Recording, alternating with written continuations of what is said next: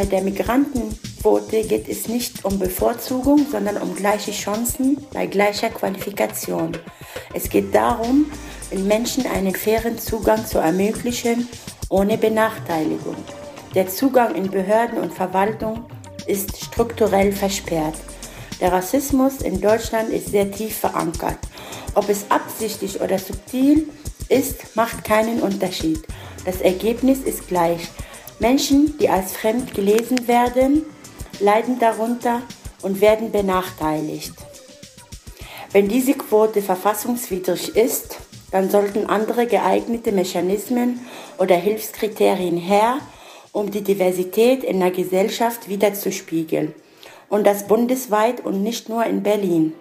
Menschen mit Migrationsgeschichte oder die, die als fremd gelesen werden, sollen gleichgestellt werden. Wer hier alle Pflichten untersteht, muss auch die gleichen Rechte und Zugänge bekommen. Es ist an der Zeit, Partizipation und Teilhabe nicht nur als Lippenbekenntnisse, sondern auch in der Praxis zu ermöglichen. Die Geschichte zeigt, dass die deutsche Gesellschaft die Macht nicht freiwillig teilt. Vielleicht sollte das Grundgesetz ergänzt werden, um die Gleichstellung von Migranten sicherzustellen. Dann hätte die Regierung einen Auftrag wie bei der Gleichstellung von Frauen. Herzlich willkommen zu einer neuen Folge des Manypods, dem Podcast der Rosa-Luxemburg-Stiftung für die Gesellschaft der Vielen. Die Gesellschaft der Vielen bedeutet, dass unsere Gesellschaft schon immer durch Migration geprägt ist, alle sozialen und kulturellen Bereiche längst global und transnational miteinander verwoben sind und wir alle Mitglieder einer postmigrantischen Einwanderungslandes sind. Statt diesen Zustand, dass alle, die hier sind, auch von hier sind, in seinen demokratisierenden Effekten wertzuschätzen, zu stärken und zu verteidigen, gibt es viele und immer mehr, die dem Phantasma einer unvermischten homogenen Gemeinschaft nachhängen die noch unterscheiden zwischen Einheimischen und Fremden, zwischen Deutsch-Deutschen und Deutschen mit Migrationsbiografien und anderen, besonderen, nicht richtig Deutschen, zwischen Weißen und Nicht-Weißen. Der Rassismus hat Konjunktur und mörderische Konsequenzen, wie nicht nur die neonazistischen Terroranschläge in Halle und Hanau zeigen, sondern auch der behördliche und strukturelle Rassismus, der sich in rechten Chatgruppen, etwa in der Polizei, organisiert und Menschen bedroht. Gatekeeper der rassistischen Ordnung ist aber nicht nur das polizeiliche Racial Profiling, das jede Zugfahrt, jedes Chillen mit Friends im öffentlichen Raum zur Gefahr für die eigene Unversehrtheit werden lässt, die soziale Verteilung der Bevölkerung entlang rassistischer und anderer gruppenbezogener Exklusionslinien findet an vielen Orten statt. Etwa wenn die nette Grundschullehrerin der kleinen Lena und dem kleinen Fabi eine Gymnasiumsempfehlung mitgibt, aber Mohammed und Chang diesen Bildungsweg versperrt. Oder wenn die Presse während der NSU-Mordserie jahrelang von Dönermorden und düsteren Parallelwelten fabuliert und gegen migrantisch geprägte Communities hetzt. Black Lives Matter, Initiativen wie 19. Februar in Hanau und viele andere bringen ihre Wut darüber auf die Straße und wehren sich gegen strukturellen Rassismus und kämpfen für ein zivilgesellschaftliches Umdenken. Etablierte Organisationen und Institutionen, wie zum Beispiel die neuen deutschen Organisationen, fordern als Lösung Diversität. Und auch so manche Partei nimmt, stimmt ein und fordert ein gesetzliches Aufbrechen des öffentlichen Dienstes, getreu dem Motto, Wer Diversität bringt, mehr Diversität bringt auch ein größeres Bewusstsein für Mechanismen der Diskriminierung und deren Abbau in den staatlichen Strukturen. In Berlin kommt nun von der Linken ein Vorschlag für die äh, Novellierung des Partizipationsgesetzes, in dem es auch um die Frage der Quotierung geht. Und genau darüber wollen wir heute sprechen, und zwar mit genau die, denjenigen drei Personen, die sich wie keine anderen mit dem Thema auskennen und sich daran engagieren.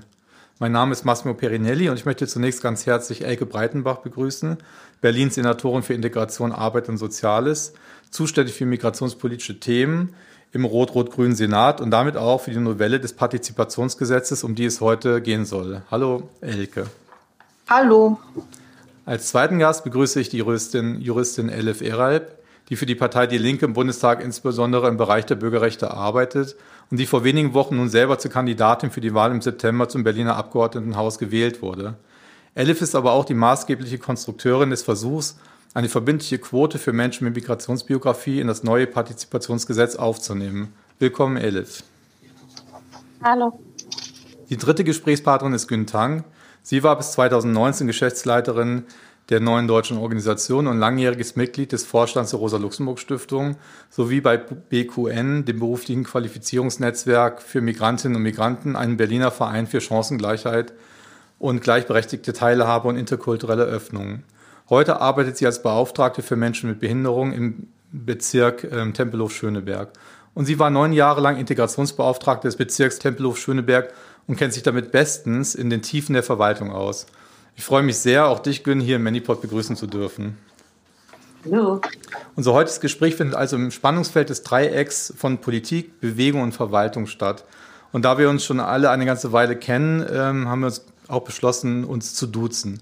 Ähm, ich möchte zunächst dich, Elke, bitten, kurz zu skizzieren, was es denn nun mit dieser Novelle des Berliner Partizipationsgesetzes von 2010 auf sich hat.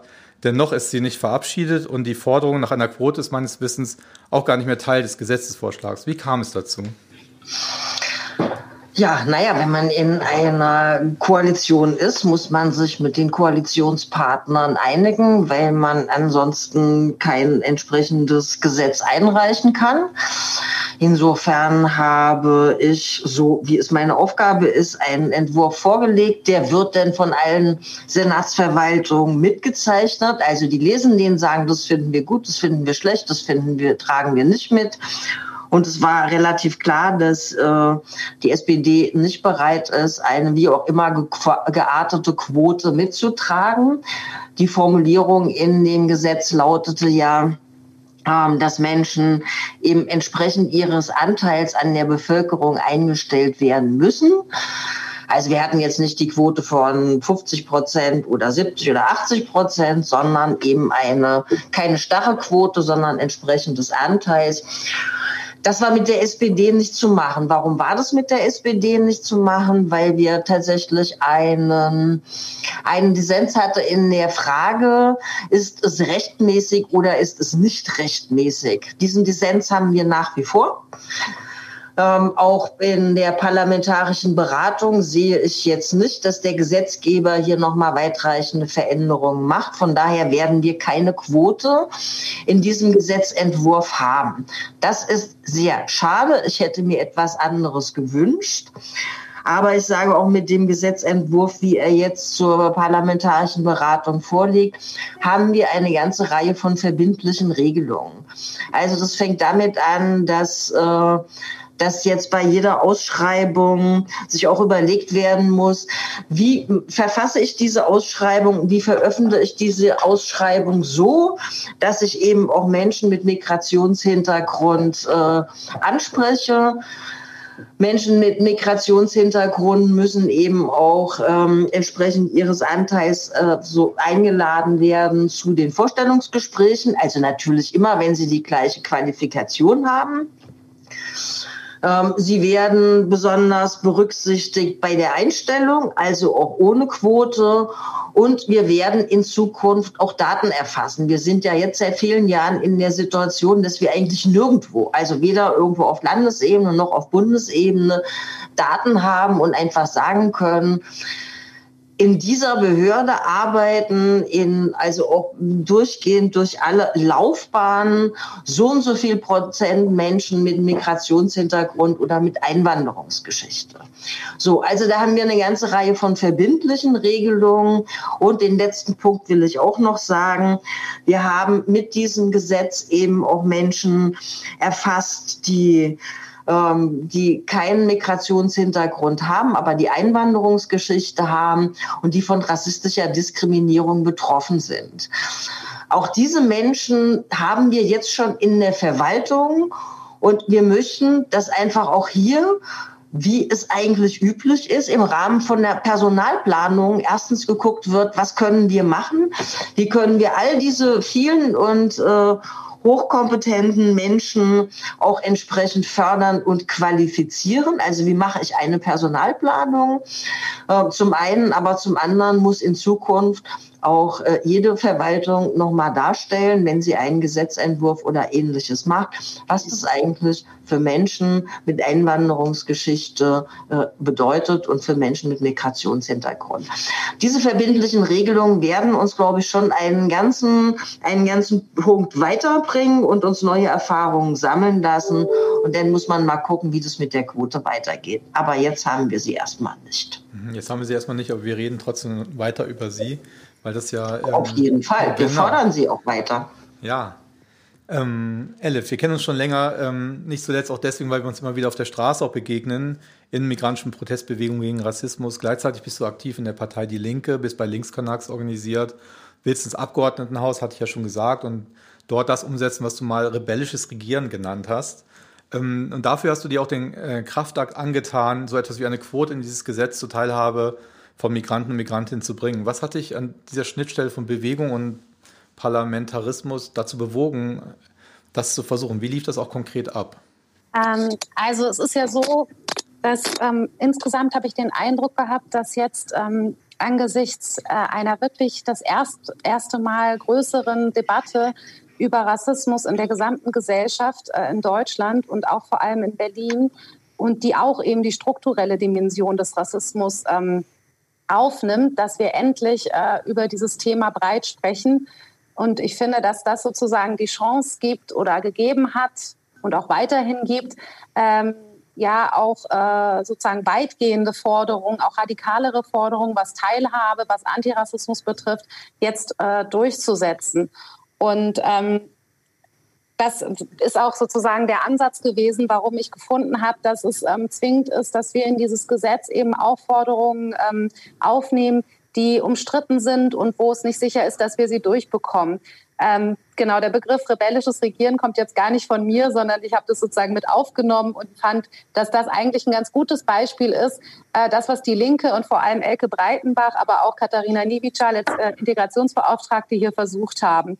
Und ähm, wie kam es dazu? Also es ist äh, schon vor längerer Zeit, also im Anschluss an Hanau gab es ja die Debatte, dass äh, nicht nur ähm, struktureller Rassismus, Racial Profiling und andere rassistische Praxen und struktureller Rassismus in den Behörden angeprangert wurden, sondern es war auch klar, dass es die Forderung ähm, stark gemacht wurde von mehr Teilhabe von Menschen mit Migrationsgeschichte. Das ist natürlich ein weites Feld. Dazu gehört auch sowas wie Wahlrecht, aber es wurde eben auch explizit die Quote gefordert für den öffentlichen Dienst und für andere Einrichtungen, auch für Parteien und mehr von verschiedenen migrantischen Selbstvertretungen, zum Beispiel von der Bundespresse, äh, von der Bundeskonferenz der Migrantinnenorganisation.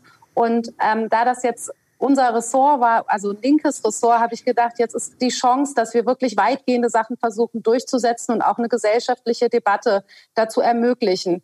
Und ähm, Elke Breitenbach als die zuständige Senatorin war eben auch für diese Quote und äh, insofern war das einfach ein total ähm, gutes zeitliches Moment, äh, denke ich, um äh, diese Debatte dazu anzustoßen. Und ähm, dann haben wir ähm, im Landesvorstand einen Beschluss gefasst, der besagt hat, dass wir möchten, dass in das Berliner Partizipationsgesetz die Quote aufgenommen wird, aber eben auch sowas wie die Beauftragte, äh, was wir jetzt auch noch nicht geschafft haben durchzusetzen, weil das sozusagen ein bisschen komplizierter ist. Es wird eine Beauftragte geben, aber die ist sozusagen nicht dasselbe wie äh, eine Personalvertretung in dem Sinne. Und insofern ähm, gab es dann einen sehr intensiven Austausch mit den verschiedenen migrantischen Selbstorganisationen, wo ich einfach durch persönliche Kontakte viele Menschen kenne aus Jahre, jahrelanger antirassistischer äh, Arbeit. Und äh, da gab es einfach dieses gemeinsame Anliegen, das jetzt äh, versuchen durchzusetzen. Und ähm, insofern äh, kam der Referentenentwurf aus dem Haus von Elke Breitenbach, der diese Quote vorgesehen hat. Und dann haben viele migrantische Selbstorganisationen, die das die ganze Zeit schon gefordert haben, das stark gemacht und äh, Rückenwind für diesen Gesetzentwurf und für die Quote gegeben, aber auch für die vielen anderen Maßnahmen da drin. Und so ist es eigentlich dazu gekommen. Ja, leider äh, haben wir das nicht durchsetzen können. Allerdings, ich denke, dass es nicht nur eine rechtliche Frage ist, ähm, sozusagen seitens der SPD. Ich hatte auch den Eindruck, dass es auch politisch nicht gewollt ist. Und ich habe manchmal den Eindruck, dass so rechtliche Argumente auch ein bisschen vorgeschoben werden. Weil ähm, mir haben viele Menschen berichtet, dass es auch so ist, dass die SPD sich viel Ärger angehandelt hat in ihrer ähm, Wählerinnenbasis bezüglich des Landesantidiskriminierungsgesetzes und die Debatte lief ja unmittelbar davor und dass das sozusagen auch die Spielräume verengt hat und man nicht bereit war, jetzt ein weiteres weitreichendes antirassistisches Projekt ähm, umzusetzen, was dann eben auch wieder sehr viel Kritik äh, auslösen wird. Also ich denke, das war auch klar äh, politisch nicht gewollt. Und es hat sich ja auch äh, beispielsweise Franziska Giffey dagegen ausgesprochen, obwohl sie eine der Vertreterinnen ist äh, von einer Frauenquote und selber mal gesagt hat, ich glaube, dass der, dass der Michael den Thomas fördert oder ähm, und der Thomas den Michael und dass sozusagen Kontakte und Beziehungen ähm, in äh, Netzwerken von Männern eine große Rolle spielen und dass man diesen Kreislaufstrich durchbrechen kann. Und das gilt eigentlich genauso für Menschen mit Migrationsgeschichte. Sie hat sich aber explizit öffentlich gegen diese Quote ausgesprochen, leider. Hm. Genau, das ist der Bereich hm, der Politik. Ähm, wir wollen uns jetzt mal die Verwaltung angucken, den öffentlichen Dienst. Ähm, Gün, was ist denn da los? Also du warst ja, ja viele Jahre beschäftigt, bist es auch immer noch. Wie stellen wir uns das denn vor bei äh, INTMIG oder in den Bezirken? Sind das alles weiße Cis-Männer, die dort arbeiten, schwärzliche Verwaltung, obwohl die Politik will? Oder ist es genau andersrum? Was sind denn deine Erfahrungen äh, mit dem Verhältnis von strukturellen Rassismus und Diversität im öffentlichen ähm, Dienst? Ich möchte mal folgendes Bild aufmachen. Stell dir vor, du sitzt in einem Rollstuhl vor einem Haus, ähm, wo du über Stufen ähm, reinkommen kannst durch die Tür.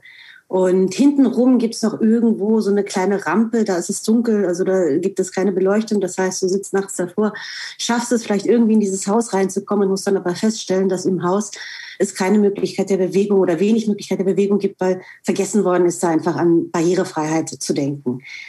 Ähm, die Forderung nach Quotierungen für Menschen mit Einwanderungsgeschichte äh, ist ja, hat ja auch ehrlich gesagt, es ist keine neue Forderung in dem Sinne, das ist eine Forderung, die schon seit Jahrzehnten ähm, auch viele Beauftragte vor meiner Zeit, die sich dafür dann stark gemacht haben.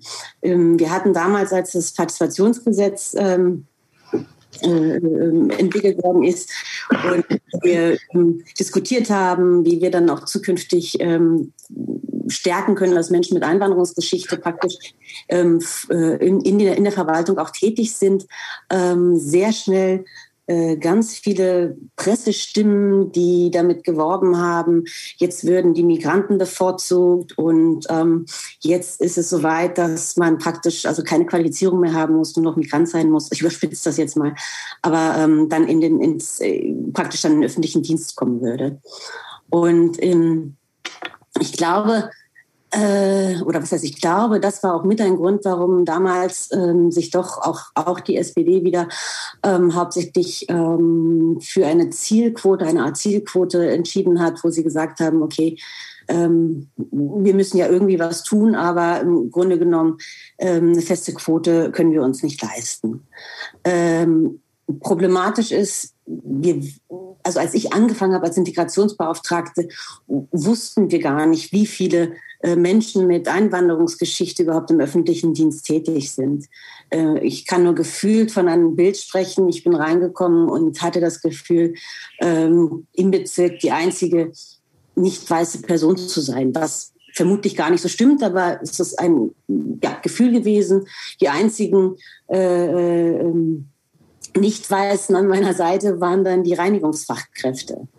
Und ähm, ich bin der Meinung, dass wir, also wir werden den strukturellen Rassismus werden wir mit einer Quote nicht äh, äh verhindern oder bekämpfen können in dem Sinne, aber wir werden ähm, zumindest eine Chancengerechtigkeit ähm, äh, bieten können, wenn wir ähm, eine Quotierung für Menschen mit Einwanderungsgeschichte, für Menschen mit in dem Fall jetzt im Gesetz heißt es Migrations, hieß es Migrationshintergrund ähm, eingeführt wird.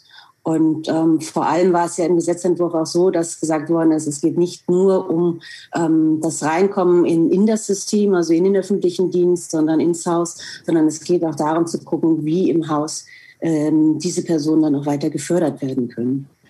Und das ist, glaube ich, sehr wichtig. Ich möchte mal eine Nachfrage stellen, ähm, wie das denn konkret aussieht. Du hast ja ein bisschen jetzt das auch geschildert. Es gibt ja so ein Bild von der Verwaltung. Ne? Die Politik ändert immer und die Politik macht Politik, das ist ja ihr Job. Und die Verwaltung äh, bleibt eigentlich immer so ein, wie so ein starrer Block. Wir hatten damals den Berliner Salon gemacht, äh, da war das ja auch schon eine Frage. Äh, da war damals auch äh, Katharina Niewizia dabei, auch Birgit Zuniden, die auch bei Intmic arbeitet.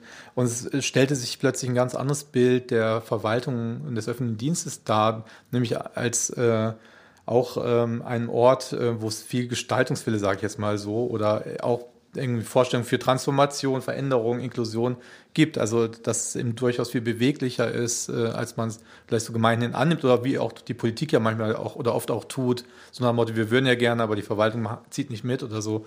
Was würdest du sagen äh, aus deiner Erfahrung? Ich glaube, wir haben beides. Also wir haben natürlich ähm, Menschen, die mit Visionen und Ideen in diese Verwaltung hineingehen und auch entsprechend viele Überstunden machen, dass diese Visionen auch realisiert werden.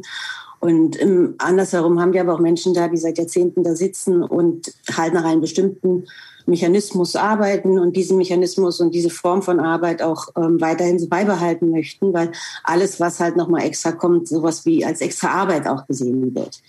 Ähm, dazu muss man sagen, wir hatten in Berlin, jetzt ist es wieder anders, aber wir hatten ja vor, vor, vor vielen Jahren auch ähm, das, Personalknappheit. Ne? Also das heißt, da haben sich die Menschen noch mehr dagegen gewehrt, dass es um, also dass, dass jetzt noch was Neues hinzukommt, ähm, in Anführungszeichen was Neues.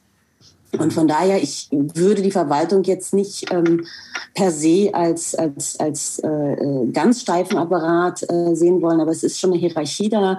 Es ist, wie es ja wahrscheinlich auch in, in anderen Strukturen ist, ähm, dass du halt mehr, dass du engagierte Menschen hast und dass du gleichzeitig halt auch Menschen hast, die mehr oder weniger halt sagen, sie arbeiten hier und machen ihren Job nach bestem Wissen und Gewissen und machen den auch gut, aber mehr wollen sie auch nicht. Mehr können sie auch nicht.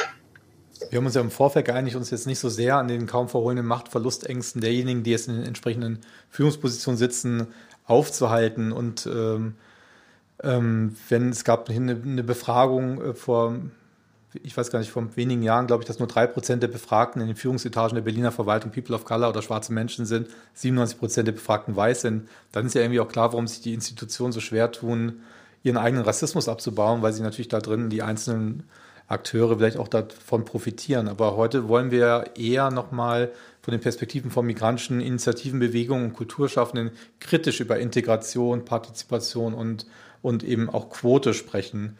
Und dafür haben wir im Vorfeld einige O-Töne eingesammelt. Ähm, ähm, da können wir leider nicht alle abspielen von, aber einige möchte ich doch abspielen. Am Anfang haben wir auch schon einen gehört, das Intro nämlich, das wurde uns von Asmara, von Asmaras World Refugee Support aus Hamburg zugeschickt, die sich eben ausgehend von den Bewegungen der Geflüchteten ganz klar für eine gesetzlich verankerte Chancengleichheit und dann eben auch für eine entsprechende Quote ja ausgesprochen hat. Und wir haben uns aber auch unter den Autoren und Autorinnen unseres Young Migrants Blog mal umgehört, was sie eigentlich von der sogenannten Migrantenquote halten. Und das spielen wir jetzt mal ein.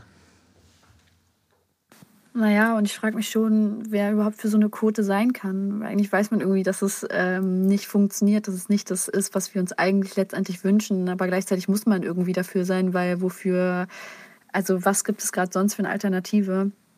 Und das führt aber, glaube ich, auch ganz oft dazu, dass sich viele Leute überhaupt nicht trauen, darüber zu sprechen, weil, also, als wir uns umgehört haben von, vom Young Migrants Blog, ähm, haben wir schon oder habe ich schon mit vielen AutorInnen auch gesprochen. Und da war es aber irgendwie doch immer so ein bisschen so ein Verhaltenes und ich weiß nicht genau. Und es ist irgendwie, weil ich glaube, das ist dann schon irgendwie dabei rausgekommen, dass es auch viel darum geht, dass wir eigentlich radikale Forderungen stellen wollen. Und zu einer radikalen Forderung gehört eben auch ein Systemwechsel. Und das ist also unvereinbar mit einer Quote oder eben einer Einverleibung oder auch Assimilierung in so ein System. Und gleichzeitig was bedeutet das aber im Status quo, dass wir irgendwie gerade nicht richtig miteinander sprechen können, wenn wir nicht Teil des Systems sind? Also geht es dann irgendwie doch darum, für eine Quote zu sein? Das darf man aber eigentlich nicht so richtig sagen, weil wir dann uns eigentlich assimilieren und deswegen schweigen wir lieber dazu. Ja, das ist auch mal an dich, Elke. Rebecca Gotthilf spricht ja von so einem verhaltenen Zuspruch jetzt von jungen Leuten für eine Quote, weil sie natürlich irgendwie, klar, ist gut und irgendwie auch alternativlos im Sinne von Chancengleichheit ja ist, das hast du ja auch schon gesagt, aber sie eben auch im Widerspruch stehen kann, Strukturen aufzubrechen und eher dazu einlädt, so sagt sie das ja oder einige der Autorinnen, sich in die bestehenden schlechten Verhältnisse zu integrieren oder zu assimilieren, sagt sie sogar. Was müsste denn hier passieren, deiner Meinung nach? Was müsste hier noch passieren, dass hier mehr Zuspruch auch von jungen äh, Leuten kommen kann, die von Rassismus betroffen sind, aber am Status quo rütteln wollen? Also zum einen finde ich, dass wir äh, relativ viel Zuspruch erhalten haben von Menschen mit Einwanderungsgeschichte, die von dieser Quote profitieren. Ähm, zum anderen muss jeder Mensch für sich eine Entscheidung treffen. Äh, und das ist die Frage, wie man Politik gestaltet. Und die eine, der, der eine Weg ist, ähm, Verantwortung zu übernehmen und versuchen, aus dieser Verantwortung raus Veränderungen im Hier und Jetzt herbeizuführen. Eine Debatte, die wir bei der Linken und auch schon zu PDS NS-Zeiten bis zum Erbrechen haben.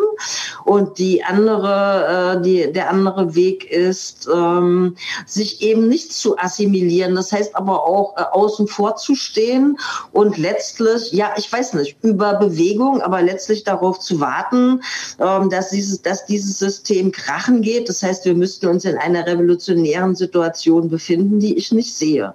So, von daher finde ich den Weg richtig und ich finde, es ist die Aufgabe einer Partei, die im parlamentarischen Raum übrigens auch äh, ist und versucht, über äh, parlamentarische Arbeit auch was zu verändern, denn auch zu sagen, ich verändere im Hier und Jetzt.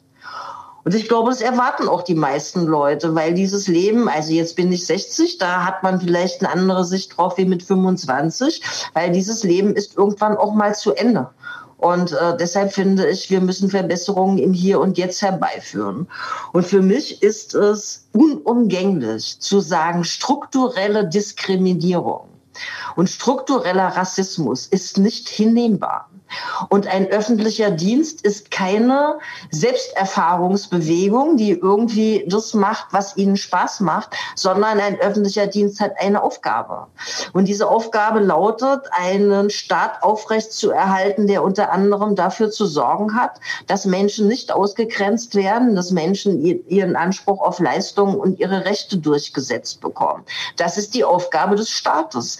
Und wenn ich Senatorin bin, wenn ich Senatorin bin, dann ist ist es natürlich meine Aufgabe, dafür zu sorgen, dass genau das auch durchgesetzt wird. Ja, und dann scheitere ich an Gesetze, dann scheitere ich beispielsweise an Bundesgesetze, weil wir die umsetzen müssen und trotzdem gibt es immer Spielräume. Und ein Punkt ist, diesen öffentlichen Dienst so aufzustellen, dass er, wir reden jetzt von Berlin, für alle Berlinerinnen und Berliner da ist und für alle Berlinerinnen und Berliner ihre Rechte auch absichert. Und da wir eine bunte und vielfältige Stadt ist, brauchen wir einen bunten und vielfältigen öffentlichen Dienst. Das ist überhaupt übrigens gar keine äh, revolutionäre Aktivität, äh, sondern das ist einfach so. Was wir nicht machen können, ist Leute trotz ihrer Qualifikation draußen zu halten. Und ich kann nur sagen, ich bin eine Frau und ich gehöre einer Partei an, die eine Quote hat. Und ob ich ohne Quote heute da sitzen würde, wo ich jetzt sitze, ziehe ich mal in Zweifel. Von daher habe ich von dieser Quote profitiert. Ich konnte auch dafür sorgen, dass andere Frauen von diesen Quoten profitiert. Ich glaube, es ist auch ein, ist auch wichtig, dass es genau diese Vorbildfunktionen auch gibt, dass es eben nicht mehr absurd ist oder unvorstellbar in den öffentlichen Dienst zu gehen oder Senatorin zu werden. Und deshalb finde ich, es gehört es auch zu einer linken Politik, sich genau dem zu stellen, hier Verantwortung wahrzunehmen und diese Konflikte auch zu führen und mit gutem Beispiel voranzugehen. Auch um diese Gesellschaft im Hier und Jetzt zu verbessern, ohne dass ich gleich jetzt sagen kann, ist auch absurd, als Senatorin zu sagen, wir sprengen jetzt mal dieses System, ist echt ein bisschen absurd. Aber da sind dann die Grenzen. Ja, aber ich finde auch, das gehört zur linken Politik. Ja, revolutionäre Reform, darüber reden wir ja eigentlich heute jetzt gar nicht. Aber ähm, klar, eine Quote und mehr Chancengleichheit ist natürlich gut für alle. Und trotzdem äh, gibt es ja Bauchschmerzen damit und Fallstricke, sage ich jetzt auch mal. Und ähm, würde mal vorschlagen, wir hören uns nochmal den nächsten Beitrag an, die da nochmal explizit ein bisschen dazu spricht, nämlich von Verena Yogaraya, von einer BIPOC-Aktivistin aus Köln, die uns eben auch ein Statement äh, zugeschickt hat. Ähm, genau, hören wir doch mal da rein. Was ich gut finde an einer Quote ist, dass situiertes Wissen an relevante Orte kommt, dass endlich das, was längst auf der Straße Normalität ist, sich auch an relevanten Orten und Entscheidungsgremien abbildet. Also Stichwort wäre Diversität. Und dass es Menschen gibt, mit denen sich Marginalisierte identifizieren können oder Vorbilder finden können. Das heißt, ich finde natürlich gut, wenn ähm, eine größere Sichtbarkeit von Marginalisierten an relevanten Orten irgendwie gegeben ist. Aber das Problem ist, dass da richtig viel Aber dran hängt. Also inhaltlich ist für mich gar nichts gewonnen. Nur weil eine bestimmte Person ähm, eine bestimmte Positionierung hat, sagt es nichts darüber aus, was sie inhaltlich von sich geben wird. Ähm, und von Seiten der Herrschenden kann das einfach ja eine Möglichkeit sein, sich reinzuwaschen, so ein Feigenblatt oder irgendwie ein Mittel der Absolution, ähm, wenn darauf verwiesen wird, dass ja eben eine bestimmte Quote eingehalten worden ist. Und ähm, es kann sogar instrumentell gegen uns verwendet werden. Ähm, also sozusagen der verlängerte Arm der Begründung, hey, einer meiner Freunde ist äh, Ausländer, deswegen kann ich kein Rassist sein.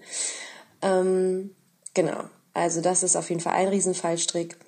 Und weitergedacht kann das eben dazu führen, dass ähm, bestimmte Strukturen sich immunisieren gegenüber einer Kritik oder auch rassistische Verhältnisse stärker verschleiert werden dadurch, ähm, weil eben die Ursache dafür, dass die Repräsentanz nicht gegeben ist, überhaupt nicht gelöst wird. Also es gibt ja Gründe, aus denen Menschen bisher nicht in bestimmten Positionen sind und die werden ja nicht ausgehebelt nur dadurch, dass man Menschen an, in bestimmte Posten bringt. Also der gesellschaftliche Rassismus, der ist da und der ist damit ja auch nicht bekämpft, dass eben in bestimmten Ämtern Leute rumlaufen, die aussehen wie ich. Ähm, und entsprechend, ja, es hat sozusagen auch eine Verschleierungs, äh, ein Verschleierungspotenzial und soziale Gerechtigkeit ist für mich auch auf jeden Fall was anderes, als zu wissen, dass ähm, ich so charity-mäßig in bestimmte Positionen gehievt werden kann, weil ich irgendwelche Oppression Points mitbringe. Ähm, das heißt, für eine reale Veränderung der Zugänge braucht es was anderes. Der Rassismus ist zu tief gesellschaftlich verankert. Solange mein Nachname ein Kriterium in der Schule ist, wird es nicht viel daran ändern, ähm, dass nachhaltig, langfristig, grundsätzlich und strukturell andere, also irgendwie Partizipation und Teilhabe für alle möglich ist, ähm, sondern Worst Case ist es einfach nur ein Hoffnungsschimmer auf eine Karriere und eine vermeintliche Chance, die von Menschen eingenommen wird, ohne dass wir das Ganze ins Wanken bringen. Das heißt, die Arbeit, die Selbstorganisierung übernehmen, ist damit, also die bleibt und ähm, ist für mich immer noch das zentralste Mittel für einen realen Kampf um Rechte von unten, ähm, der sich ja für den Quoten ich sage es jetzt mal, so semi-relevant sind. Genau, was sagt jetzt dieser Befürchtung von Verena jetzt zu dem Punkt der Verschleierung und auch zu ihrer Kritik, dass es eigentlich ein Karriereangebot für einige wenige POCs ist, das aber nichts an der Struktur verändert oder sie sogar unsichtbar macht, wie man es ja auch kennt aus solchen neoliberalen Konzepten wie jetzt Diversity Management, äh, wie wir sie auch aus der freien Wirtschaft kennen. All das, das gibt es ja dort und es ändert wenig an Ausbeutungsverhältnissen, an deren Ende ja doch wieder migrantisierte Menschen äh, für Profite bluten müssen. Also was hilft es, wenn in Zukunft jetzt schwarze Polizistinnen das Racial Profiling durchführen, wie wir es ja in den USA auch kennen? Ähm, ich denke, also, dass, dass die ganzen Sachen nicht gegeneinander stehen, sondern eher äh, nebeneinander und verschiedene Aspekte berühren. Also Selbstorganisierung ist und bleibt wichtig und die Arbeit wird uns BPOC in dem Sinne keine abnehmen. Wir müssen so wie die Frauen, wie die ArbeiterInnen für unsere Rechte kämpfen und für mehr Teilhabe. Und das ist immer eine Bewegung von unten. Und diese Quote, dass sie dazu, äh, dass sie in diesen Gesetzentwurf gekommen ist, ist auch Ergebnis von ähm, Druck von Menschen mit Migrationsgeschichte.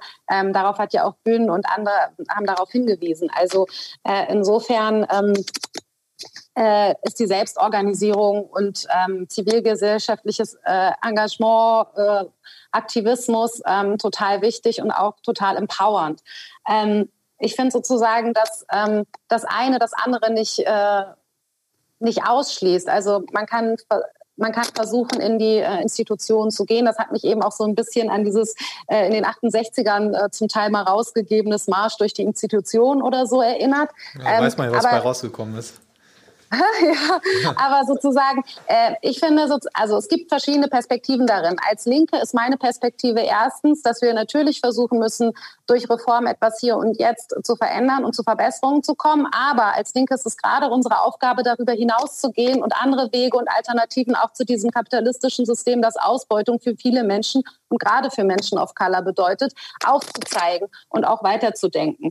Ähm, für mich ist die Quote aber, und ich finde, als Linke müssen wir sozusagen die Klassenfrage darin betonen. Und für mich ist die Quote, wie es auch schon Elke und Gün gesagt haben, ein Projekt, ein soziales Ausstiegsprojekt, also ein Projekt der Chancengleichheit. Das heißt, es geht darum, ähm, jeder, der es möchte, der soll eben die Chance haben, sozusagen äh, in bestimmte Stellen im öffentlichen Dienst zu kommen. Und es äh, bedeutet für Menschen, also in, in Berlin sind ähm, doppelt so viele Menschen aus ähm, mit Migrationsgeschichte von ähm, Armut betroffen als als äh, sozusagen weiße Menschen und äh, von prekären äh, Lebens- und Arbeitsbedingungen und so weiter. Und gerade in der Pandemie, da gibt es jetzt auch so eine Forschung vom Institut für Arbeits- und Berufsforschung, die das nochmal äh, gezeigt hat, dass sozusagen Menschen mit Migrationsgeschichte in der Pandemie besonders von Jobverlust bedroht waren, aber es eben dann auch schwerer haben, wieder in einen neuen Job zu kommen wegen Ausgrenzung und Rassismus. Insofern finde ich, es ist ein wichtiges Projekt für Chancengleichheit und es ist auch ein Projekt, also eine soziale Frage. Aber natürlich heißt es nicht, dass wenn in den Strukturen überall mehr Menschen of Color sind, dass es automatisch, und das hat ja auch eben äh, die äh, Aktivistin in dem Beitrag gesagt, dass dann alles gleich gerecht zugeht und Rassismus weg ist. Leider nein, weil viel Rassismus ist ja auch schon sozusagen gesetzlich vorgesehen. Also Menschen sind Leben illegalisiert, Menschen haben kein Wahlrecht, obwohl sie hier leben, äh, Menschen dürfen nicht arbeiten, obwohl sie hier leben, weil sie Geflüchtete sind. Also es gibt sozusagen ähm, viele äh, Gesetzgebungen, die die Personen, die dann im öffentlichen Dienst oder anderswo arbeiten, ja auch nicht verändern. Ähm, und es sind auch nicht alle Personen of Color äh, der Meinung oder äh, aktiv für den Einsatz von, von Rechten auf Teilhabe. Aber ich finde schon, dass sie eine andere Perspektive häufig mit reinnehmen. Es ist natürlich nicht äh, keine Garantie dafür, aber äh, es besteht die Chance und es kann dazu helfen, dass rassismuskritische Perspektiven in behördlichen Entscheidungsprozessen eine stärkere Rolle stehen, äh, spielen. Und ich finde, das sollten wir stärken. Und es gibt auch die Möglichkeit der Solidarisierung. Also es gibt das eine Beispiel von einem äh, Polizisten. Das hat mir ein Freund neulich erzählt, der sich sozusagen eingegriffen hat, als ähm, jemand anderes äh, Racial Profiling erfahren hat. Also ein schwarzer Mensch, der von der Polizei kontrolliert wurde, von einem weißen Polizisten. Aber daneben stand dann ein schwarzer Polizist und als es gesagt, als es hieß äh, von Aktivistin, das ist Racial Profiling, war es dann auch so, naja, also ich finde diese Maßnahme auch in Ordnung und äh, bin ja schwarz, kann nicht rassistisch sein. Also diese Effekte kann es geben, das stimmt. Aber ähm, sollten wir deswegen äh, dagegen sein, dass Menschen äh, sozusagen die gleichen Chancen haben, in bestimmte Berufe zu kommen oder nicht? Natürlich nicht. Das müssen wir unterstützen, dass Menschen selber entscheiden können, wie sie ihr Leben gestalten wollen oder nicht. Aber wir dürfen nicht automatisch davon ausgehen, dass sich dadurch alles verbessert, sondern wir müssen dafür kämpfen, dass sich die, die rechtlichen und gesellschaftlichen Grundlagen verbessern, so dass Menschen die von Rassismus betroffen sind, eben nicht mehr von Rassismus betroffen sind und die gleichen Chancen haben, überall teilzuhaben. Es gibt eben aber auch das andere Beispiel von Solidarisierung. Also in Behörden, dass man irgendwo geht in die Schule und die Schuldirektorin kennt sozusagen, wie das ist, wenn man von Rassismus betroffen ist und achtet besonders darauf, dass irgendwie die äh, Gymnasialempfehlung abgegeben ist und dass es abgegeben wird und dass es nicht zur Ausgrenzung kommt. Oder auch an vielen anderen Stellen. Also ich habe auch diese Solidaritätserfahrung gemacht und deswegen finde ich es wichtig, dass ähm, wir sozusagen know immer dafür sind, dass alle die gleichen Chancen haben, auch wenn es nicht automatisch eine Veränderung bedeutet. Aber es ist ähm, eine Möglichkeit, dass es zu einer Veränderung kommt und das ist deswegen schon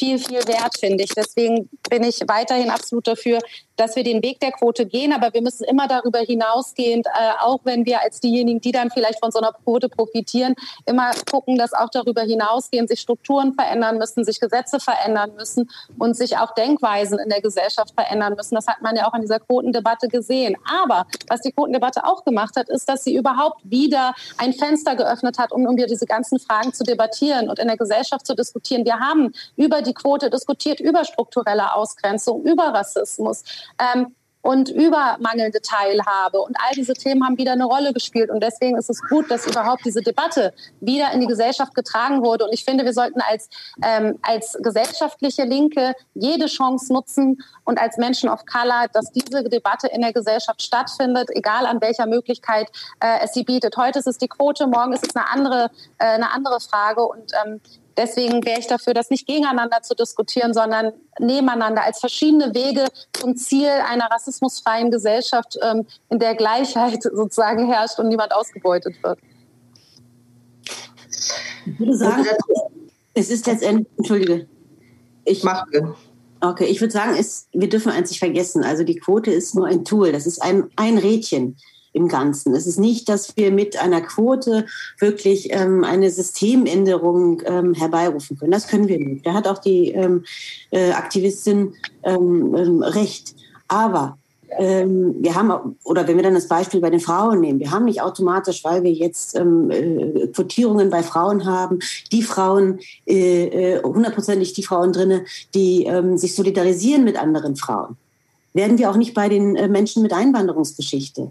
Äh, wären wir auch nicht bei den äh, bei schwarzen Menschen, bei POC. Das, äh, es ist nicht automatisch so, dass sie sich solidarisieren. Das haben wir ja auch in der, wenn wir in anderen Bereichen gucken, im Medienbereich oder ähm, auch bei anderen Initiativen, wir haben nicht automatisch eine Solidarisierungsmuster. Aber es ist, wie Elif gesagt hat, es gibt eine Chance, dass es eine Form von Solidarisierung, zu einer Form von Solidarisierung kommt.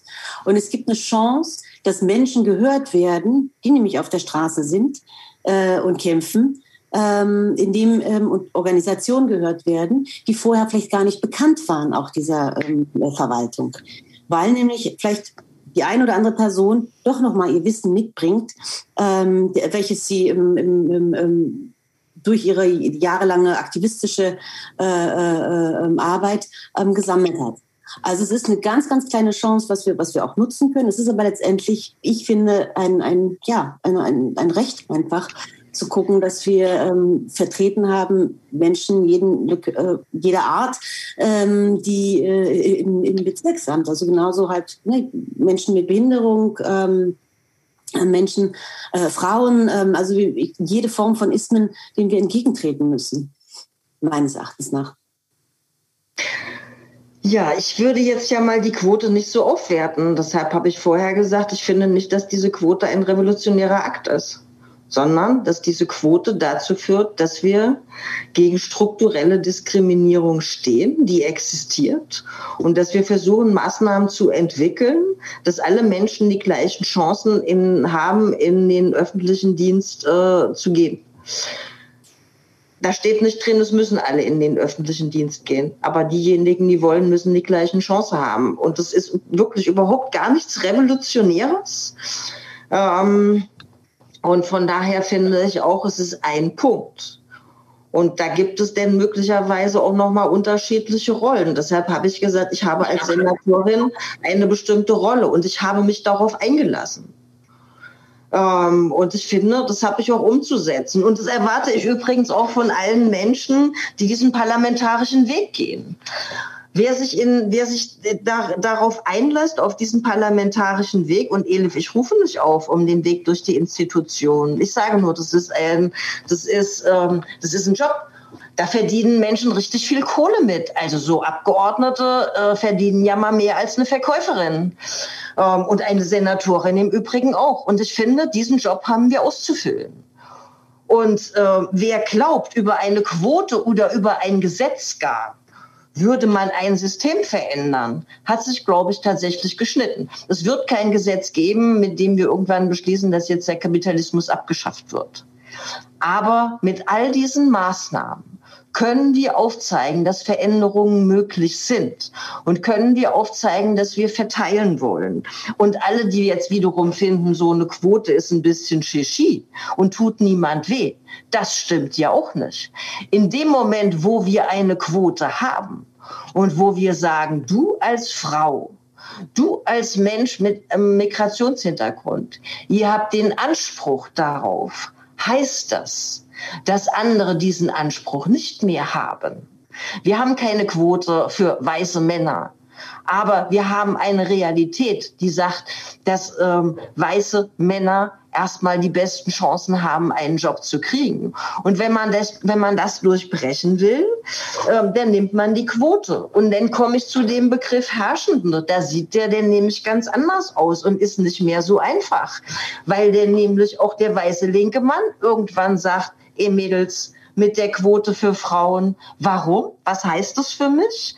Ähm, und diese Debatten kennen wir auch aus unserer Partei. Und natürlich ist es nicht schön, wenn wir Listenaufstellungen machen und sagen, Platz eins ist eine Frau und muss eine Frau sein. Und dann haben wir gemischte Plätze und Frauenplätze. Ähm, so, und denn, wenn wir von den Herrschenden sprechen, also ich finde ja Gewerkschaften jetzt nicht die Herrschenden, aber ich weiß, andere sehen es anders. Ähm, ja, es gibt Stellungnahmen. Wenn ein Gesetz gibt, müssen Verbände Stellungnahmen abgeben. Wer glaubt denn hier, dass die Gewerkschaften gejubelt haben über eine Quote? Wer erwartet denn, dass die Gewerkschaften aus dem öffentlichen Dienst hier sagen, wir finden eine Quote richtig? Da kriegen die richtig Ärger mit ihren Mitgliedern, weil wir denen damit was wegnehmen.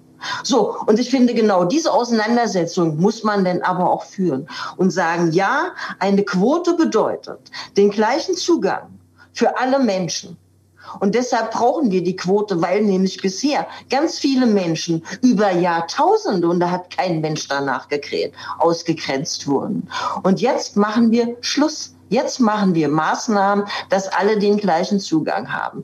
Wie gesagt, es wird dieses System nicht sprengen, ähm, war auch damit nicht gedacht, muss man, glaube ich, andere Wege gehen. Aber es wird einfach Menschen politisieren. Und das ist vielleicht ein wichtiger Schritt, ein zentraler Schritt, um eine Gesellschaft auch zu verändern und um Menschen auch deutlich zu machen, wenn wir kämpfen, können wir auch was verändern. Und zwar zum Guten verändern. Genau, ihr macht keine Revolution im Parlament, das hatte ich mir auch fast schon gedacht, aber es gibt doch den Anspruch äh, einer grundsätzlichen Transformation, ja das schon. Und Klar, wenn man sich anguckt, wen ärgert die Quote so richtig und wer verliert da richtig Machtposition, kann man nicht gegen eine Quote sein, das ist klar. Aber trotzdem stelle ich die Frage, ich bleibe jetzt einfach ganz äh, stur dabei. Ihr, ihr, sagt ja sehr stark, das sind verschiedene Tools, verschiedene Wege, die aber eigentlich so dasselbe Ziel haben und sich gegenseitig bestärken. Es, es eröffnet Debatten, es eröffnet natürlich mehr Chancengleichheit, das ist ja klar, da kann man, das kann man auch schwer äh, widersprechen. Und trotzdem gibt es ja aber so ein äh, eine Vermutung und ein, äh, eine Befürchtung auch von Leuten äh, so aus Bewegung, sag ich mal, aus gesellschaftlicher Bewegung, die da drin nicht unbedingt äh, einen guten Schritt sehen ähm, in die Veränderung von, von Strukturen, die strukturell sozusagen auf Ausbildung oder auf Diskriminierung oder auf Rassismus zum Beispiel äh, aufbauen ähm, sondern die sogar sagen, na, das kann es aber sogar auch absichern. Also genau diese Art von Diversität. Und wenn man in andere Länder guckt, ich kenne mich jetzt ein bisschen besser in den USA aus, also da ist, sind die schwarzen Cops, die irgendwie die Leute äh, im Ghetto bewachen und auch bekriegen. Also, und es ist total divers alles. Ähm, aber es hilft sozusagen eigentlich nicht in diesen Strukturen, die eigentlich nicht reformierbar sind. Und äh, wie es gerade, ich meine, Polizei ist vielleicht eine leichtere Behörde, wird ja immer mal wieder gesagt, schwer reformierbar oder so. Aber ich bin mir da nicht so ganz sicher äh, mit, diesem, mit diesem Punkt, äh, dass das einfach alles in die richtige Richtung geht und sich alles gegenseitig bestärkt. Gerade wenn doch viele Leute eine Vermutung darin haben, dass da drin auch eine bestimmte Art von Kämpfen äh, stillgelegt werden oder unsichtbar gemacht werden. Jetzt wird es schwierig, weil jetzt reden wir davon, jeder kennt irgendwen. Ähm, weil ob das jetzt viele Leute aus Bewegungen sind oder ob das wenige Leute aus Bewegungen sind oder ob es Leute aus anderen Bewegungen gibt, die das anderen sehen, das wissen wir alle nicht. Wir leben ja alle ein bisschen in unserer Blase. Wichtig ist, was Gün vorhin gesagt hat, dass wir überhaupt irgendwann mal ein Partizipations- und Migrationsgesetz bekommen haben in Berlin als erstes Bundesland fußte darauf, dass ganz viele migrantische Communities und Aktivistinnen und Aktivisten gesagt haben, jetzt ist Schluss. Wir möchten genau ein solches Gesetz, was auch Türen öffnet. So, und auch die kamen aus Bewegung. Und deshalb ist jetzt irgendwie so der Punkt, welche Bewegung hat recht. Ich finde diese Auseinandersetzung richtig. Ähm, aber ich finde jetzt auch nicht, dass. Ähm, also Menschen haben unterschiedliche Positionen, Menschen entscheiden sich für unterschiedliche Wege. Wenn man jetzt findet, äh, ich bremse damit jemand aus oder wir bremsen damit jemand aus, wenn wir ein solches Gesetz haben, dann wäre das schädlich. Aber wir bremsen damit niemand aus. Ähm, und ich finde auch nicht, dass wir damit ein System reproduzieren. Und ich sage nochmal, ich bin eine Frau. Und ohne Quote würde ich nicht hier sitzen, wo ich jetzt sitze. Und ohne Quote hätte ich all die Sachen nicht verändern können, die ich verändert habe.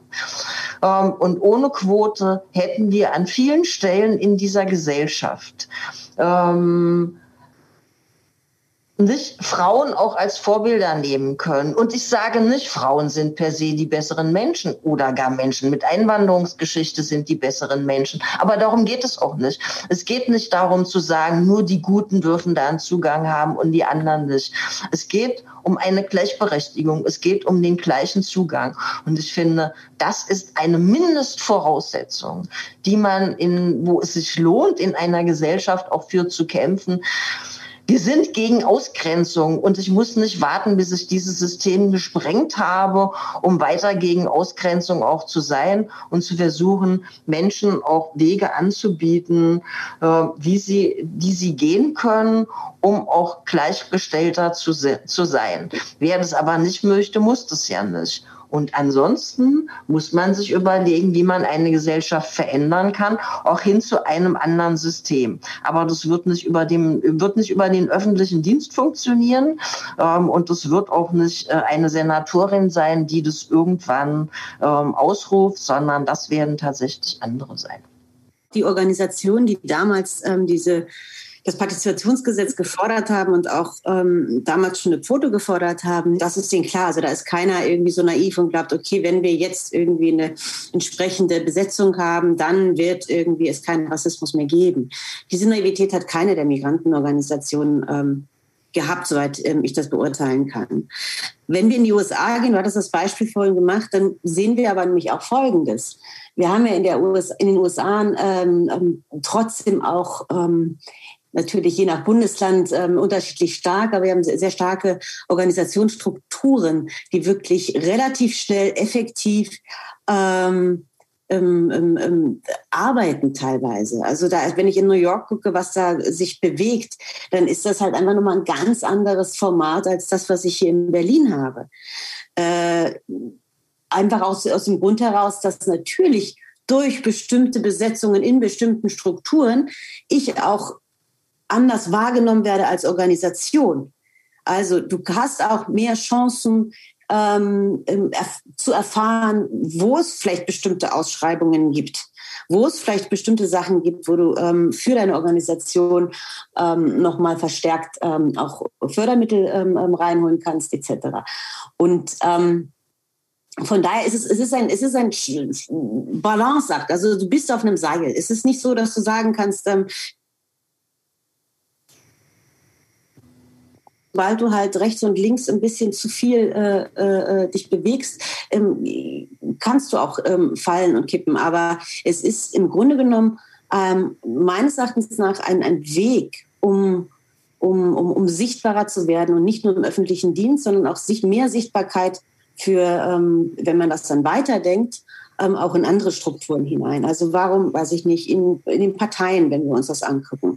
Ähm, wenn wir gucken, in der Gewerkschaft. Also ich bin jahrelang in der IG Metall aktiv und ich weiß, wie immer noch geschmunzelt wird, also da damals schon geschmunzelt wurde und ähm, jetzt immer noch geschmunzelt wird, wenn ich überhaupt das Wort Quote in den Mund nehme.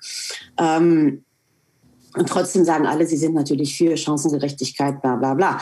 Also es ist es ist, wie gesagt, es ist ein kleines Rädchen, was wir haben. Und mit diesem Rädchen können wir vielleicht ein bisschen was bewegen, aber wir werden jetzt auch keine ähm, Revolution starten ähm, und ähnliches. Und ich glaube trotzdem, dass wir auch ähm, es nutzen können, um nämlich wiederum andere kleine Rädchen in Bewegung zu ähm, bringen. Ich finde auch sozusagen, es kommt nicht nur darauf an. Ich habe übrigens vorhin mit dem Marsch der Institution gar nicht dich gemeint, Elke, sondern bin auf diesen Einspieler eingegangen, der äh, das ja so angegriffen hat. Aber ich finde sozusagen, ähm, ich will den, den Fokus auch noch mal darauf legen, dass es auch darum, dass es darum geht, Diskurse zu verändern und dass eine Veränderung und eine Verschiebung von Diskursen auch zu Veränderungen in der Realität führt. Und wenn sozusagen Personen in äh, Funktionen kommen, wo sie gehört werden. Denn das ist wichtig, dass Menschen gehört werden. Und ich habe die Erfahrung gemacht, ich bin, äh, weiß ich nicht, in meinem Leben auf Tausende von Demos gegangen, aber es ist nicht immer, sind die Anlegungen auch gehört werden und manch gehört worden. Und manchmal ist sozusagen eine Person, die in der Politik oder an irgendeiner anderen bedeutenden Stellende genau das Gleiche sagt und endlich wird es gehört, was wir sozusagen seit Jahren auf die Straße tragen, aber vielleicht die Proteste nicht groß genug waren oder ähm, bestimmte Leute auch kein Interesse haben, darüber ausführlich zu berichten. Und in insofern ähm, ist es total wichtig, dass Menschen äh, die kritisch sind, antirassistisch sind und die, äh, die sozusagen selber Rassismuserfahrungen haben, eben diese Perspektiven in den öffentlichen Diskurs bringen. Und deswegen ist es wichtig, dass die Schlüssel, dass die Schlüsselfunktionen besetzen. Und dazu gehört eben auch die Verwaltung. Also, und du hast das Beispiel USA genannt. Es gibt in den USA und in Kanada äh, zum Beispiel in einigen äh, Bundesstaaten Quoten für ähm, Personen of Color, für schwarze Menschen fürs Studieren ähm, damit sie die Chance bekommen zu studieren. Und es gibt da zum Beispiel auch Stipendien für, weil viele kommen ähm, sozusagen aus äh, einkommensschwachen und bildungsfernen Milieus und äh, werden auch noch rassistisch diskriminiert, haben diese Chance nicht. Und ähm, es bringt sie sozusagen weg aus der Prekarität, das müssen wir immer unterstützen, und es äh, macht sie zum Teil auch zu äh, sozusagen sprachmächtigen ähm, äh, Interessenvertreterinnen ihrer Communities und sie lassen auch die Communities sprechen. Also zum Beispiel Alexandra Ocasio-Cortez, also sie hat vielleicht nicht von seiner Studienquote profitiert, das weiß ich nicht, aber sie hätte es sein können. Und sie ist auch sozusagen jemand, der aus der Bronze gekommen ist, aber der die Stimmen laut macht. Und zwar nicht nur ihre eigene, sondern auch die anderen.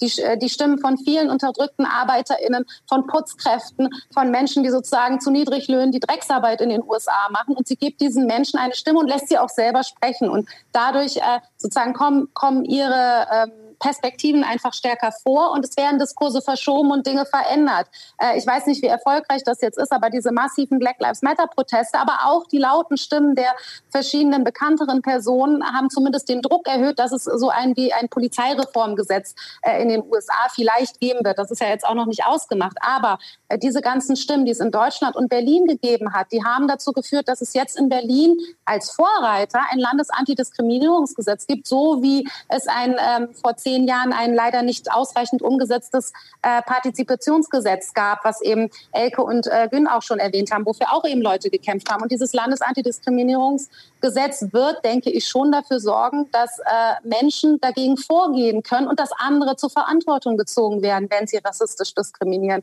Insofern ist es wichtig, in, in Schlüsselpositionen Menschen of Color zu haben, die diese Perspektiven stark machen und ich finde sozusagen, man kann auch einfach weiter beides machen. Falls ich jetzt wirklich ins Abgeordnetenhaus einziehe, werde ich versuchen, an diesen Gesetzen etwas zu verändern und dazu meinen Beitrag zu leisten. Aber natürlich gehe ich weiter gegen äh, rassistische Polizei und äh, gegen Ausgrenzung für Teilhabe auf die Straße. Ich finde, also als Linke machen wir eigentlich immer beides und sollten wir beides machen. Ähm, ja, du ja. sagst ja kritisch. Machen vielleicht nicht alle, aber ich denke schon sehr viele. Das ist zumindest der offizielle Anspruch ich, unserer Partei. Vielleicht muss man auch nochmal differenzieren zwischen sowas wie Affirmative Action, von dem du ja geredet hast, also die bewusste sozusagen äh, Bevorteilung von strukturell benachteiligten Gruppen, wie es ja in den 70er Jahren in den USA ja auch äh, durchgezogen wurde, in Deutschland ja auch und äh, mittlerweile auch wieder dort abgebaut wurde. Das ist total wichtig, ist aber vielleicht auch nochmal was anderes als Diversität. Vielleicht muss man das auch nochmal unterscheiden. Ähm, das sind, glaube ich, auch nicht Begrifflichkeiten, sondern vielleicht schon auch nochmal Konzepte dahinter. Ich meine, im Augenblick scheinen es ja die Grünen in puncto Diversität, also zumindest in der öffentlichen Kommunikation ja viel besser hinzukriegen. Sie öffnen ihre Listen für Fridays for Future, für Black Lives Matter und äh, wir können auch die zu, also die Hinwendung eigentlich vieler migrantischer Multiplikatorinnen und Intellektueller zu den Grünen auch beobachten. Wenn sich ja die Linken dann oft schwer tun mit ihren Debatten um Heimat und Überfremdung, machen sich das Leben irgendwie selber schwer. Und gleichzeitig steuern die Grünen aber auf Bundesebene trotz aller Diversity scheinbar widerspruchsfrei auf eine Regierungskoalition mit der CDU zu, die Partei der alten weißen Männer. Also wie kann das überhaupt gehen? Also ein, eins würde ich schon gerne nochmal anders formulieren, äh, dass die Linke sich mit den Debatten um Heimat und ähnliches schwer tut, stimmt nicht.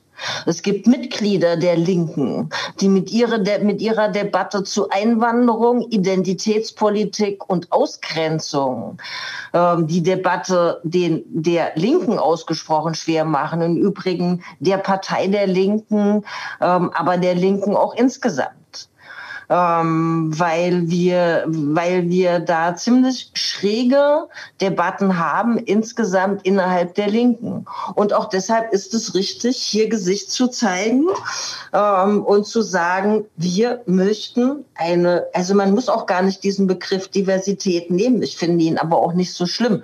Aber ich weiß auch, in meiner Partei heißt es, dieser Begriff ist nicht gut. Denn rede ich eben von Vielfalt. Mir geht es tatsächlich darum zu zeigen, alle Menschen, die in dieser Stadt oder in diesem Land leben, gehören dazu. Und all diese Menschen, und Gün hat noch mal weitere gesagt, wir reden jetzt die ganze Zeit über, äh, über ein Gesetz, was sich an Menschen mit äh, Migrationshintergrund und Einwanderungsgeschichte wendet. Aber ich bin beispielsweise auch zuständig für Menschen mit Behinderung. Deshalb haben wir auch hier noch mal ähm, ähnliche Verbesserungen eingeführt. Und wir brauchen verbindliche Regelungen, weil nur wenn ich verbindliche Regelungen habe, dann bin ich nicht mehr darauf angewiesen, dass die Vorgesetzte oder der Vorgesetzte sagt, ach Mensch, könnten wir doch mal irgendwie einen Mensch mit Einwanderungsgeschichte nehmen, hat ja die gleiche Qualifikation. Ähm, mit diesem Gesetz haben wir Wege eingeleitet, wo es am Ende der Tage eine Abrechnung gibt. Wo Vorgesetzte aufzeigen müssen, was sie getan haben für eine Personalentwicklung, die, die genau Menschen auch mit Einwanderungsgeschichte umfasst. Sie müssen einen Gesetzentwurf vorlegen, wo Sie aufschreiben müssen, was heißt das? Welche Bedeutung hat es eigentlich für Menschen äh, mit Einwanderungsgeschichte und für Menschen mit Migrationshintergrund? Und ich finde, das ist nicht zu unterschätzen. Und ich gebe noch ein Beispiel. Ähm, dass ganz viele Menschen auf äh, Behörden angewiesen sind, wo sie regelmäßig hinrennen und äh, dort aber keine Unterstützung und keine Hilfe kriegen und sich manchmal gar nicht verständlich machen können. Das wissen wir übrigens schon seit Jahrzehnten, ohne dass da großartig was geändert wurde. Alle, die da was verändern wollen, laufen auch irgendwie gegen Wände. In der Pandemie hat sich gezeigt, wie fatal das ist. Wenn eine Behörde nicht mehr in der Lage ist, mit Berlinerinnen und Berlinern zu kommunizieren, ihre Gesundheit und ihr Leben zu schützen ähm, und die Gesundheit und das Leben weiterer Berlinerinnen zu schützen, weil sie nicht in der Lage sind zu sagen, es gibt jetzt eine, eine Pandemie, du bist positiv getestet oder du musst jetzt in Quarantäne, warum auch immer, weil diese Kommunikation nicht mehr klappt klappt. Und das ist tatsächlich kein Hexenwerk in einer Stadt, die für sich in Anspruch nimmt, dass sie vielfältig und divers ist. Und es ist übrigens auch keine, äh, über, äh, keine überborderte Forderung zu sagen, der öffentliche Dienst muss mit allen Berlinerinnen und Berlinern eben auch reden können und mit ihnen kommunizieren können. Das ist ein Teil und nicht mal das kriegen wir hin. Keine revolutionäre Tat, aber ich halte es trotzdem tatsächlich nach wie vor für notwendig absolut. Ich möchte, bevor die Diskussion weitergeht, euch noch einen weiteren ähm, Audio-Einspieler vorspielen von Dante Nguyen, der ist ähm, ein ziemlich bekannter Künstler, Kurator, Aktivist aus Hamburg und ähm, ich fand jetzt sein Statement auch nochmal sehr wertvoll, deswegen möchte ich das jetzt auch nochmal, ähm, dass wir uns gemeinsam anhören. Hallo, mein Name ist Nanting Nguyen und ich bin künstlerischer Leiter des Festivals Fluktoplasma 96 Stunden Kunst, Diskurs, Diversität. Gleichzeitig bin ich Regisseur, Autor und Performer sowohl bundesweit tätig als auch international. Was ich von einer sogenannten Migrantinnenquote halte, das ist komplex. Denn natürlich beschäftige ich mich jetzt seit geraumer Zeit auch bei Fluktoplasma damit und habe dabei große Fragezeichen. Ich bin nämlich davon überzeugt, dass wir einen starken Denkfehler in der sogenannten Diversifizierung von Institutionen begehen. Wir versuchen, die Strukturen von Institutionen zum Beispiel durch Quote zu ändern, ohne vertieft über die Inhalte und nachhaltigen Ziele zu sprechen. Wir sprechen kaum über Kommunikation, Teamaufbau, Konflikte, Machtausübung, Machtmissbrauch und Gewalt von und in Institutionen.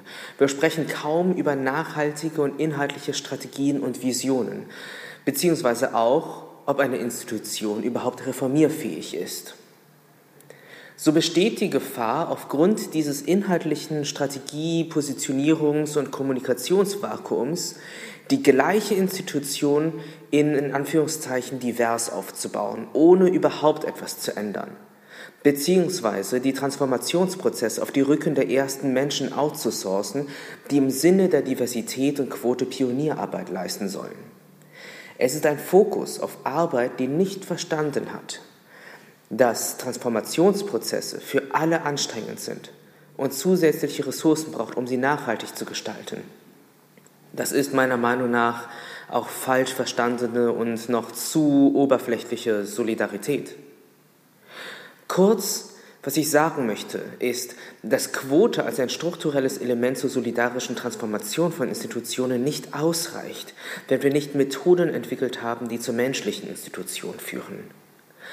Auch eine die sogenannte diverse Institution kann unmenschlich sein, kann ungerecht sein. Und so ist das Ziel eigentlich nicht Diversität, sondern das übergeordnete Ziel Menschlichkeit und das Ankämpfen gegen Entfremdung, Gewalt und Machtmissbrauch. Genau, Dante gibt hier eben zu bedenken, dass die Quote als strukturelles Instrument zur solidarischen Transformation, der wir uns ja alle verschrieben haben, nicht ausreicht. Und er ruft dazu auf, weitere Methoden zu entwickeln, Institutionen zu verändern, Gün, es würde mich von dir jetzt nochmal interessieren.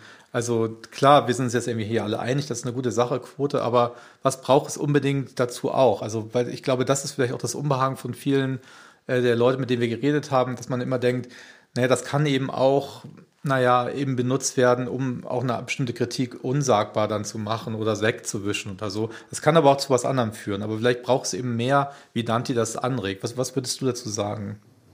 Ähm, ja, also ich kann unterstreichen, was er gesagt hat. Natürlich braucht es mehr als nur eine Quote. Und das ist ja das, was wir jetzt in der Debatte auch zu dritt immer wieder betont haben. Ähm, ich hatte zu Anfang das Beispiel von diesem Haus gemacht, in dem ich dann stehe oder beziehungsweise im Rollstuhl sitze und mich nicht weiter bewegen kann. Und genau das ist halt ähm, ähm ein Bild, was man sich weiter ausmalen kann.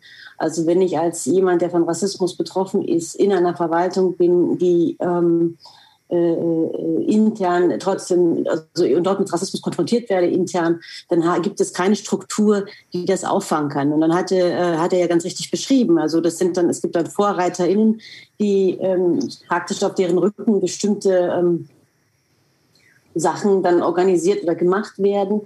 Ähm, aber es, es ist immer noch die Frage nach dem, was er halt auch sagte, nach, dem, nach, dem, nach der Menschlichkeit. Und ähm, gilt das, glaube ich, nicht nur für den öffentlichen Dienst, sondern er hat ja auch von Institutionen an sich gesprochen. Ähm, die Frage nach Menschlichkeit, die Frage nach Macht, die Frage nach, wie, wie, Strukturen aufgebaut sind, die müssen wir uns immer wieder stellen. Auch die Frage, allein, also ich muss mir die Frage stellen, wenn ich in einer Position bin, ähm, was macht das mit mir? Äh, wenn ich im öffentlichen Dienst tätig bin, was macht das mit mir? Welche Veränderungen passieren bei mir? Ähm, wo bin ich Teil des Systems? Wo ähm, äh, äh, kann ich noch in den Spiegel gucken, sage ich mal, morgens, wenn ich aufstehe. Und ne, das, das sind so Prozesse, die wir auf jeden Fall, also die jeder individuell auch haben sollte, oder zumindest ich habe das versucht und ich habe bisher ähm, sagen können, okay, ich kann, natürlich habe ich auch Kompromisse gemacht, aber ich kann in den Spiegel gucken und sagen, hey Gün, also so, ähm, so bad war das nicht alles. Ähm, es ist, äh, du hast umgekehrt halt auch äh, Sachen bewegen können, einfach, die, die du sonst in anderen Positionen, also in dieser Position, also wenn du nicht diese Position gehabt hättest, nicht bewegen hättest können. Also dass ich ein Network Inclusion Leadership ähm, Seminar aufbaue, wo bundesweit junge Menschen zusammenkommen, ähm, Menschen of Color zusammenkommen, die heute noch äh, ähm, wirklich aktiv äh, miteinander kommunizieren, sich gegenseitig unterstützen, ähm, ähm, das, das hätte ich als nicht als, also wenn ich nicht Integrationsbeauftragte gewesen wäre, ja, vielleicht auch irgendwie hinbekommen, aber nicht im Rahmen dieser Strukturen, die mir da zur Verfügung gestanden haben. Ähm, und es bedarf auf jeden Fall, wir hatten ja auch schon vorher mal darüber gesprochen, auch wenn wir über Strukturen sprechen, was, was, was die Personal von Personaleinstellungen angeht. Also wir haben einen Personalrat, da gibt es die Frauenvertretung, da gibt es äh, Schwerbehindertenvertretung, aber es gibt keine Form von ähm, Antirassismusvertretung. Also da gibt es noch sehr, sehr, sehr viele Punkte, die verändert werden müssen. Und ähm, eines der schwierigsten Punkte wird, zumindest im öffentlichen Dienst, der doch ähm, äh, schon bestimmten Hierarchien folgt, natürlich ähm, eine kritische Machtfrage sein. Also da ist es, also das muss man einfach sagen. Also das, das wird nichts sein, was du irgendwie von heute auf morgen äh, organisatorisch verändern kannst. Du kannst vielleicht in bestimmten Abteilungen, in Bereichen, in denen du arbeitest, da neuere Strukturen etablieren. Aber ähm, trotzdem ist ja drumherum ein System, was im Grunde genommen dann seinen Weg weitergeht. Ähm, ich würde auch noch mal, wenn ich darf, was sagen. Und zwar, ähm, es, es, genau, es gibt noch mal verschiedene, also es, natürlich, wir sind uns alle einig, Quote reicht nicht aus, sondern es müssen viele andere Maßnahmen äh, erfolgen und Protest äh, ist wichtig.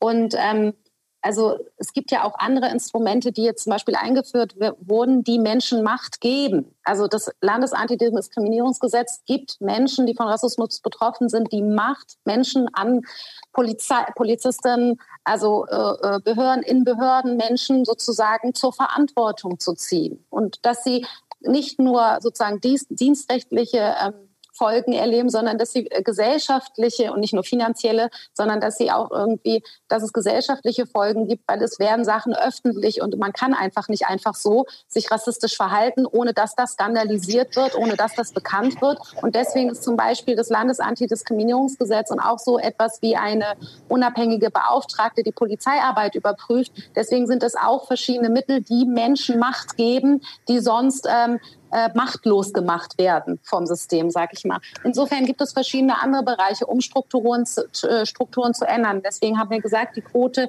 kann dabei helfen, muss es nicht. Sie ist aber vor allem eine Frage der Gerechtigkeit. Und ähm, man muss auch sagen, dass ähm, wenn man einen bestimmten Job hat, ermöglicht einen das auch erst beispielsweise sich für seine Rechte stark zu machen. Also ich erinnere mich da an meine Eltern, die hierher gekommen sind, Geflüchtete, die ersten äh, zwei Jahre ähm, Asylverfahren äh, erstmal für die Anerkennung kämpfen mussten. Meine Mutter, die bei anderen Leuten äh, Reinigungskraft sein musste, weil ihre Bildungsabschlüsse nicht anerkannt wurden und so weiter und so fort. Hätte sie aber zum Beispiel die Chance gehabt, Bildungsabschlüsse werden anerkannt, es gibt eine Quote, sie bekommt eine Stelle und hat eine Situation, wo sie sozusagen nicht nicht äh, um, um das tägliche Brot kämpfen muss und um ihren Status, um ein bisschen Sicherheit zu haben, so, äh, dann hätte sie sich vielleicht auch von Anfang an für ihre eigenen Rechte stark machen können, für Teilhabe und sich selbst organisieren können. Das haben meine Eltern dann gemacht, zwei, drei Jahre später, als sie sozusagen irgendwie eine Basis für, für, für ihre Existenz geschaffen haben. Insofern gibt es Menschen zum Beispiel auch die Möglichkeit, äh, sich zu engagieren über, über eben Sachen hinaus, äh, über Diversität oder Vielfalt oder wie wir es auch nennen, hinausgehend sich, sich einzusetzen. Und ähm, der Protest beispielsweise gegen Abschiebung, gegen Racial Profiling ist wichtig und es ist aber auch wichtig, dass es politische Kräfte gibt, die das aufnehmen und versuchen in Gesetzesform zu gießen, weil diese Proteste haben zum Beispiel eben zum LADG geführt, zum unabhängigen Polizeibeauftragten. Sie werden hoffentlich dazu führen, dass in Berlin und anderswo kriminalitätsbelastete Orte, Gefahrengebiete abgeschafft werden, sodass anlasslose Polizeikontrollen, die nämlich Racial Profiling bewirken, ein Ende haben. Äh, hoffentlich. Und wir kämpfen dafür. Und insofern ähm, sind sozusagen, gibt es einfach viele verschiedene äh, parallele Dinge, die man, die Mensch tun sollte und ähm, die, denke ich, wir alle in unseren Funktionen und, und ähm, äh, auf unseren Wegen auf verschiedenen, auf verschiedenen Ebenen tun. Und wichtig ist eben auch, dass, dass Dinge öffentlich werden und dass Dinge skandalisiert werden. Und dafür hatte ich ja vorhin schon gesagt, es ist auch wichtig, dass Menschen eine Stimme haben, gehört werden und sichtbar werden. Insofern denke ich, es sind einfach viele verschiedene Wege und ähm, ja, einer ist die Quote, aber es gibt viele andere, über die wir jetzt auch schon gesprochen haben. Und ähm, genau, man darf nur nicht die Illusion oder Frau darf nicht die Illusion haben, dass sich alles ändert mit der Quote, aber es ist eine Tür und wir arbeiten an all den anderen Themen ja auch parallel weiter. Ja, ich finde auch, das Partizipations- und Migrationsgesetz äh, war jetzt kein Gesetz, was eingeführt werden sollte in der Hoffnung, damit schaffen wir den, den Rassismus in dieser Gesellschaft ab und zwingen den Kapitalismus in die Knie. Ähm, insofern gibt es, glaube ich, ganz, ganz viele Betätigungsfelder, auch im Übrigen außerhalb von Parlamenten und öffentlichen Dienst, aber auch dort und ich finde, ein zentraler Punkt ist die Selbstorganisation von Menschen. Ähm, und sie dabei auch zu unterstützen, weil das sagt sich immer so einfach, es müssen sich die Menschen halt mal irgendwie selbst organisieren. Aber ich finde, man muss sie auch unterstützen. Die erleben hier, also ich bin ja auch für Arbeit zuständig. Also ich erlebe hier tagtäglich in dieser Stadt, dass Menschen Opfer von Arbeitsausbeutung werden und zwar super, super brutal. Ähm, wir kennen alle die Fernsehberichte der ähm, Spargelstecher und Spargelstecherinnen, der Saisonarbeiterinnen, was das für was das für Arbeitsbedingungen sind oder äh, oder derjenigen, die in den Fleischfabriken arbeiten. Das haben wir massenhaft. Und ich finde, diese Menschen zu beraten einerseits und diese Menschen dabei zu unterstützen, ihre Rechte einzuklagen und hier auch eine gesellschaftliche Solidarität zu fordern da kann man verlieren. Und wir kennen noch alle die Fälle, wo man verloren hat vor einem Gericht. Aber es waren auch immer politische Aktivitäten, wo Menschen für ihre Rechte gekämpft haben. Und das ist meiner Ansicht nach ein ganz zentraler Punkt, auch deutlich zu machen. Wir haben alle Rechte und wir kämpfen für diese Rechte und wir werden uns dabei auch gegenseitig unterstützen. Das kann man übrigens auch im öffentlichen Dienst, das kann man auch im Parlament. Aber ich finde, man braucht eben auch immer ein eine, eine Gesellschaft, eine soziale Bewegung. Ähm, man braucht dafür Zivilcourage. Und die gibt es überall in allen Bereichen und muss es auch geben. Und es ist zentral wichtig. Und beides spielt Hand in Hand und es gibt auch unterschiedliche Positionen. Aber ich finde, äh, da wird dann äh, wird die Welt auch unterschiedlich und bunt und da kann man dann auch sich darüber ähm, kann man auch darüber diskutieren, welche Erfahrungen was man macht und man kann auch aus diesen Erfahrungen lernen. Ja, perfektes und starkes Schlusswort. Vielen Dank. Ähm, wir sind tatsächlich mit der Zeit durch, sonst wird das hier zu lange. Ich könnte, würde am liebsten weiter reden. Ähm, ich danke euch für dieses wirklich spannende Gespräch. Oh, die zweite Folge. Ja, die zweite Folge, genau. Ein Jahr später, was ist draus geworden? Ich wünsche euch alle Power ne, für dieses Gesetz, ist klar, und auch für vielleicht auch eine zukünftige Quote. Und hoffe, dass der öffentliche Dienst weniger weiß wird und dass äh, nicht weiße Polizisten in Zukunft weniger rassistisch sein werden. Vor allem aber hoffe ich und irgendwie sorgen wir dafür, dass der kritische Dialog zwischen Politik und den migrantischen Bewegungen nicht abbricht und erstmal nicht aufhört, vom Letzten zu lernen. Und äh, vielen Dank für das Gespräch und macht's gut. Schönen Abend euch. Ja, vielen Dank an dich und auch an äh, und an Elif. Tschüss. Tschüss. Tschüss. Danke für die gute Runde. Hat Spaß gemacht. Hoffentlich bald mal wieder so face to face. Ne? Auf jeden. Fall. Tschüss. Tschüss. Das war der Manipod zur Frage der Migrantinnenquote, Chancengleichheit, Integration oder Diversity Management. Im Gespräch mit der Senatorin Elke Breitenbach, mit Elif Eralb und mit Gün Tank.